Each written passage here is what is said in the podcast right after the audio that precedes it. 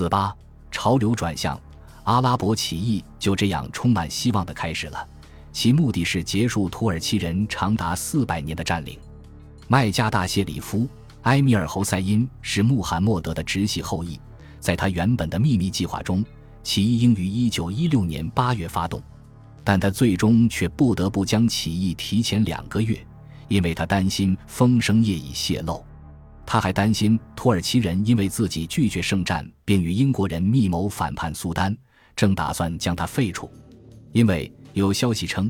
当时有一支强大的土耳其纵队跟一支强大的德国特派团正在向南朝麦加进发。土耳其人已经绞死了数十名被怀疑密谋反叛的阿拉伯民族主义者。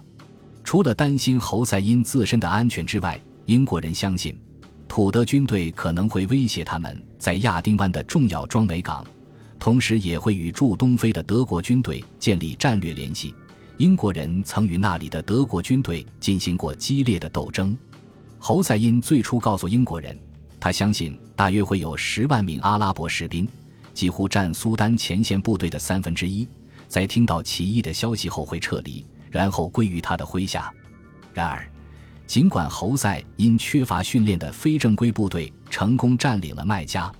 但土耳其人仍然牢牢地据守着麦地那这座重要的城市，拒绝投降。现在人们开始担心，麦地那的土耳其守备部队有充足食物和弹药，他们可能会在周围的阿拉伯军队中杀出一条路，占领麦加，绞死大谢里夫。虽然阿拉伯人是优秀的游击战士，但他们害怕遭到空中轰炸或炮击。几个星期后，阿拉伯起义看起来几近溃败了。英国人意识到，如果想要挽救局面，就必须在战后承诺以及道义支持之外，给予侯赛因更多的支持。值此之际，几位精心挑选出来的英国军官，包括 T.E. 劳伦斯，他后来写了那本令人陶醉的《智慧七著》，使得阿拉伯起义和他自己永垂不朽。被开罗的军事情报机构调往了埃米尔侯赛因的军队，因为英国人意识到，如果要对土耳其人造成严重威胁。那么，起义最迫切需要的是熟练的领导、专业的建议以及与开罗总司令部定期的联系。当务之急是防止土耳其人通过汉制铁路向被围困的麦地那输送更多的部队、大炮和其他物资。这条铁路是八年前在德国的监督下建成的，它的最初目的是将虔诚的穆斯林朝圣者运送到圣地麦加和麦地那。当然。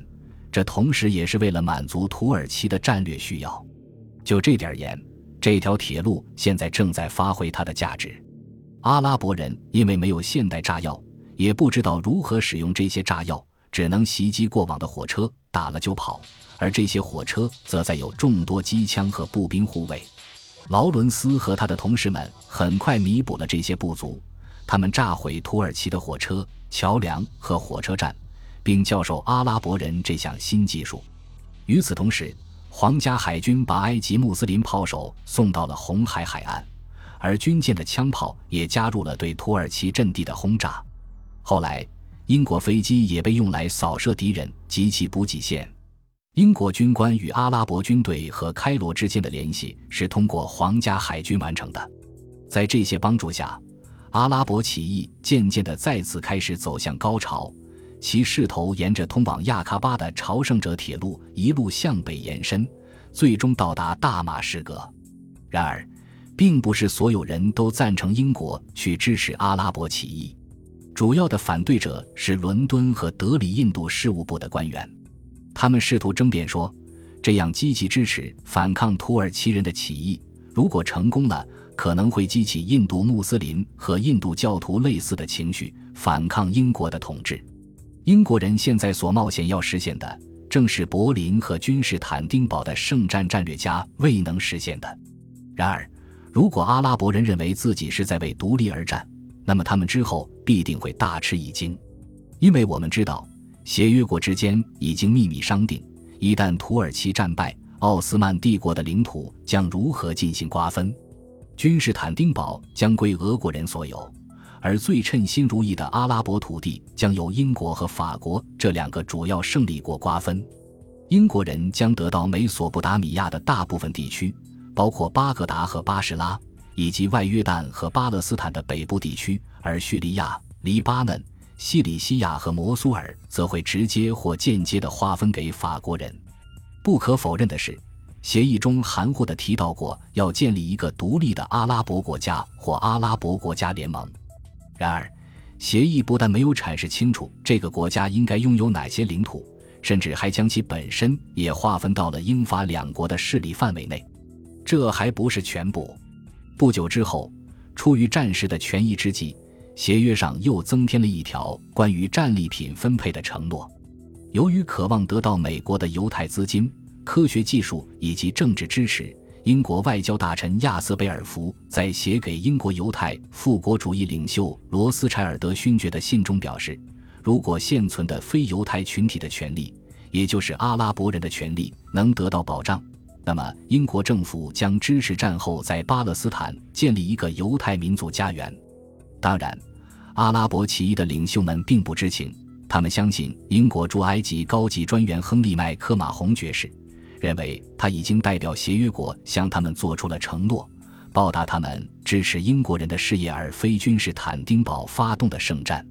然而。不久之后，整个世界都知道这些相互冲突的承诺会自食其果，其带来的血腥和痛苦的后果至今令人难忘。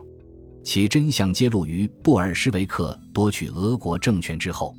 布尔什维克翻阅了沙皇的外交档案，并在无意中发现了协约国之间的一些秘密条约，其中就包括英法分割阿拉伯土地的计划。他们立即公布了这些文件。否定了沙皇政府缔结的那些条约，这使得协约国极其难堪。土耳其人抓住了英国和法国背信弃义的证据，在阿拉伯人面前大肆宣扬。但是那时一切都太迟了，因为胜利的阿拉伯人骑行在艾伦比将军的右翼，正在前往大马士革的路上。他们梦想着把大马士革变成自己的新首都。阿拉伯起义的故事以及他在战后并不愉快的结局是众所周知的，他与本文主旨无关，就不在这里重述了。我们更关心的是此时在东方发生的同样重大的事件，而不是发生在君士坦丁堡南方的事情，因为在阿拉伯起义爆发不到一个月后，土耳其人和德国人就错过了在亚洲发动圣战的最大也是最后一次机会。在尼德迈尔和亨提格的特派团离开喀布尔回国两个月后，中亚突然爆发了一系列反抗俄国统治的地方起义。在接下来的六个月里，俄国人流的血比上个世纪征服该地区时所流的血还要多。尽管有报道称毛拉们呼吁发动一场圣战，也有传言说土耳其间谍在穆斯林民众中活动，但是起义似乎是自发的，起因是某种特定的恐惧和不满。但是，如果德国人知道俄国的突厥斯坦正在酝酿的事情，他们肯定已经赶到那里，试图挑起大局了，而不是闷闷不乐的回国，因为这可能正是他们未能在阿富汗点燃的火花。如果有适当的引导，这火花可能会被煽动成一场大火，席卷亚洲大部分穆斯林地区。事实上，当动乱的消息跨过奥克苏斯河开始传到喀布尔时，他们已经远去了，因此没能听到这个消息。造成动乱的直接原因是征兵这个高度敏感的问题。此前，中亚的土著居民一直问服兵役，但是1916年初，由于俄国军队在东线和土耳其遭受了严重的伤亡，俄国决定征用穆斯林当劳工来建造防御工事，从而免除俄国士兵的非战斗任务。当时，俄国有一种观点说。沙皇的欧洲臣民正在用鲜血保护那些没有被要求为国家做出任何牺牲的人，因此要求穆斯林当劳工是正当的。圣彼得堡认为明智的做法是，不采用通常的按年龄段征募的方式，以免当地穆斯林担心会被召上战场战斗。而且中亚地区人们也没有出生记录，相反，他们同意对每个城镇和村庄实行配额制度。由毛拉和长老来选择自己认为合适的人。俄国当局认为，这样就可以避免麻烦，并从三百多万的非俄罗斯民族人口中抽调出二十五万人的劳动力。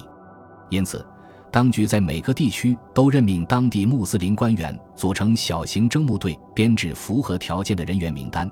同时制定好了每个城镇和村庄必须完成的配额。然而，这些配额并不仅仅是基于人口数量制定的，在整个制定的过程中，